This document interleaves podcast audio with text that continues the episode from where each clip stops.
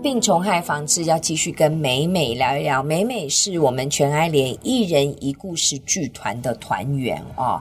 那今天来是以病友家属的身份，要来聊聊她的弟妹世华。嗯，当时是得到肺腺癌的三期，然后在七年之后呢，还是这个离开了。这个美美一讲到世华，就一定考，一定考，一定考，因为真的是一个好人。刚刚上一段是讲到说，对自己的孩子哦，嗯，因为自己美美自己本身也是单亲，呃，是单亲的家庭，所以呢，一个人要带三个孩子哦，所以在这过程当中，世华就会常常的伸出援手，帮你照顾小孩啊，过年过节就对小孩特别好，包大红包啊，买衣服。上一段呢，正要提到说，美美其实对婆婆也超好的，对，世华。啊，世华对婆婆也哎，对是是，那美美对妈妈不好哦。我也不是对妈妈不好，只是我们做女儿的哈，跟妈妈都是直来直往。我跟你讲，那个母女之间的爱恨情仇，那个真的一波得啦。对，我对妈妈的爱，我比较也比较含蓄的。嗯，嗯嗯。可是就是妈妈也很辛苦，因为妈妈也是。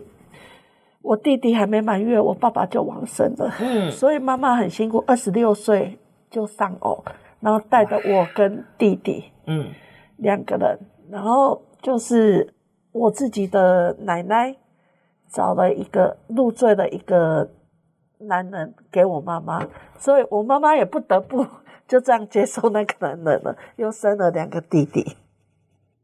你爸爸的妈妈对，又替你的妈妈找了一个老公，对，替他的媳妇找了二第二个老公，对，没错，然后又生了两个弟弟，两个，所以你有三个弟弟，对，没错。哎，你有没有想过哦？你你既然是一人一故事剧团哈，你要不要把你的人生、你们家从上一代这样子写下来？哎，这比八点档还好看呢。对啊。我后来有发现到，我追踪我的阿嬷，我阿嬷也是阿嬷开戏哦。对，我阿嬷也是嫁两两个老公，不容易耶。这个嘛，算不厉害厉害呢。这个比八点档还狗血剧啊！真的，我有时候可以看看我自己的生命故事，怎么我我一定要终结那个我再嫁，所以我就不嫁。我就嫁一个老公就好了。我我我最近才在带一个课程，上面真的有讲，就是说家庭的，因为那个动力哈，如果从很多的心理学啊什么什么讲讲来讲的话，它其实会代代相传呢。然后以荣格的集集体潜意识，它那个是会带下来的呢。这个我就不懂了，这个是没有没有专业的，你，你不用懂，因为你你不用懂，你都知道要终结它。意思不是说。代代相传，我们就被这个宿命所控制，或而是说，你要知道你，你你有去整理过你的生命故事，你的上一代、上上一代的故事之后，你清楚了之后，你接下来就要有那个意愿，或要去选择，你要继续这样下去，还是你要终结？哎，妹妹，你就是知道，就说哦哦哦哦哦哦，阿尼哦，好，我要终结，因为我有画过生命图，所以我才会知、啊、知知道说啊，我不能再这样下去，我要。哎，实现自我，改变命运是非常好。因为其实不管你去做什么样的练习呀、啊，跟人聊什么样的天，你有了那个觉察之后，其实最重要的动作是我接下来要怎么做，对不对？是我自己对我的生命，我还想有一个什么样的一个不一样的面貌？你要怎么样的活出你自己的生命？我觉得那个才是重点。对啊，所以我很感恩自己有很多贵人相助。生命中真的很多贵人相助，像，呃，前两年我女儿发生车祸，是也很感谢那个世界和平妇女协会的监视帮忙。哇，那个郑成杰医师，我我女儿在高一高一的时候，然后他帮忙，然后去就是照料我我女儿，还有我我的二专同学叫做周继行，然后他也透过那个。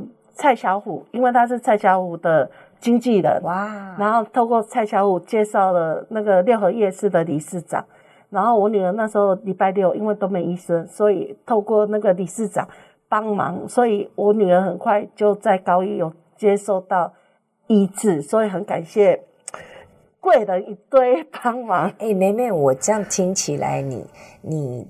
是一个非常知道要感恩的人，像这些恩人的名字，你都会一一的把它记住哦。这个是一定的啊，我们都会讲说受人点滴啊，涌泉以报啊。虽然我没有办法涌泉以报，我只能放在心里，然后默默的感恩，然后祝福他们。是是是，哎，好。那我们刚刚讲到世华，回到说她对婆婆的好。拍谁又要你继续再哭？因为每每一讲到实话，眼泪就出来。哭是代表对她的思念，对，不是不是在，就是对他有感情，然后会觉得说不舍。你越会哭，就代表你越会笑。它是一体的两面。很多人说啊，我们只要欢笑。你如果不知道哭是什么，你怎么会珍惜欢笑？对啦，对啊，就是都是我自己的情绪啊，没错。好啦，一定讲讲讲讲到十分钟啊，还未讲过，还未讲，啊啊未讲到迄个妈妈也好。他对妈妈好，就是每年妈妈生日，他会买鞋子、买衣服、买裤子给妈妈。然后我妈妈就会一直很怀念世华。是哦。他说我做什么给的妈妈好。妈妈起码过节哦。哦，我妈妈还在。啊啊，就明年。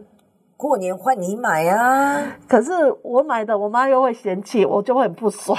我跟你讲，她越嫌弃，嘴巴讲啊，别这样子。我跟你讲，她你下次注意看，你就买一个东西给他吃，他可能闲闲闲个半天。我跟你讲，你看他的嘴角，他嘴角会是上扬的。有啦，他现在很喜欢喝珍珠奶茶，可是他有糖尿病。可是我会告诉自己说。啊偶尔给他一个月喝一次也没没关系，因为满足他的一些口欲嘛。因为我自己也有糖尿病，所以我觉得说人生已经很苦了，有一点点甜，所以我都买一分甜的。哎，很好啊，对，给他喝就是满足一个口腹之欲。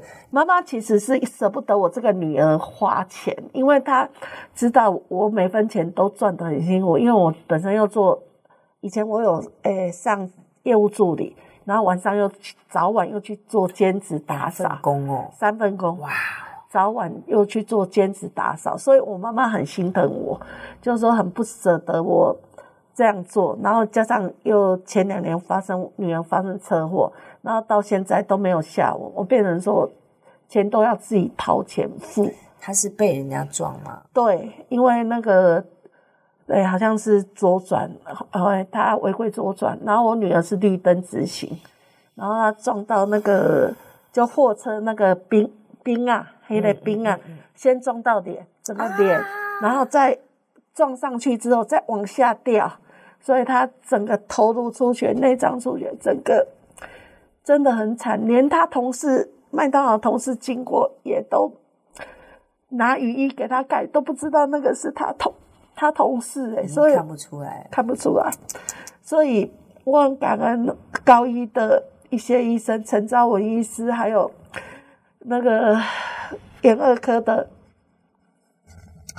哎，陈玉峰医师，然后这样子，还有骨科医师黄世豪，这样子帮我女儿医治，所以再次感谢他们。肇事者现在有承担起责任吗？完全没有，肇事者就是说有保险，可是。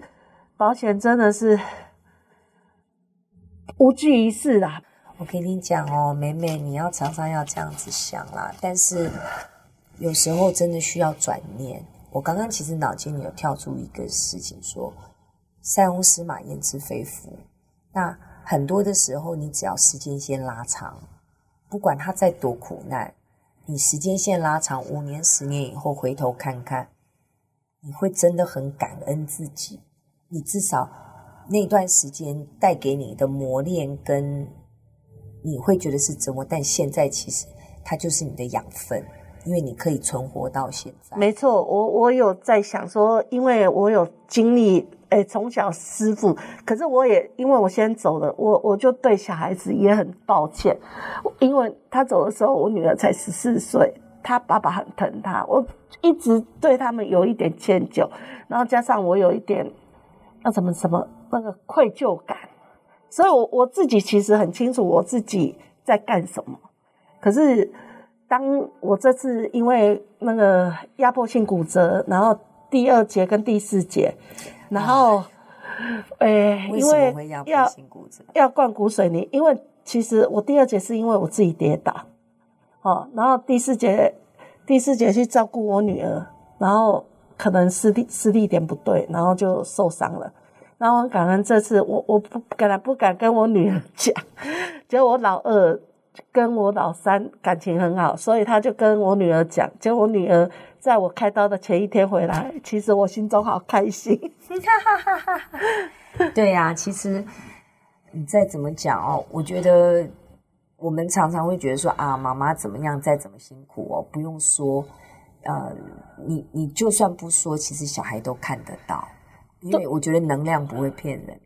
对，孩子讲真的，我老二真的是从小就贴心，因为他们两个差一岁一个又一个月。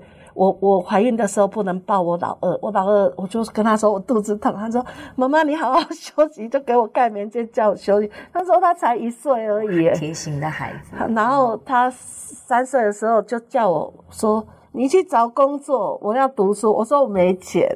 然后他就说拿单张的找工作就有钱了，好可爱哦。然后我就跟他说，你要把妹妹顾好，所以他们两个感情啊，他们读同样的幼稚园，我才能工作。哦，所以他们从小到大现在都还是感情非常好。他们的感情好之外，他们也都是好孩子，因为他们有看到妈妈的辛苦。哈。那也是因为这样子的一个比较辛苦的成长过程，让他们自己更清楚的知道自己可以做什么，不可以做什么，然后可以多为这个家庭做什么，对不对？对啊。好啦，那我们这一段呢，也先聊到这里，我们啊、呃，待会儿再来好好聊聊。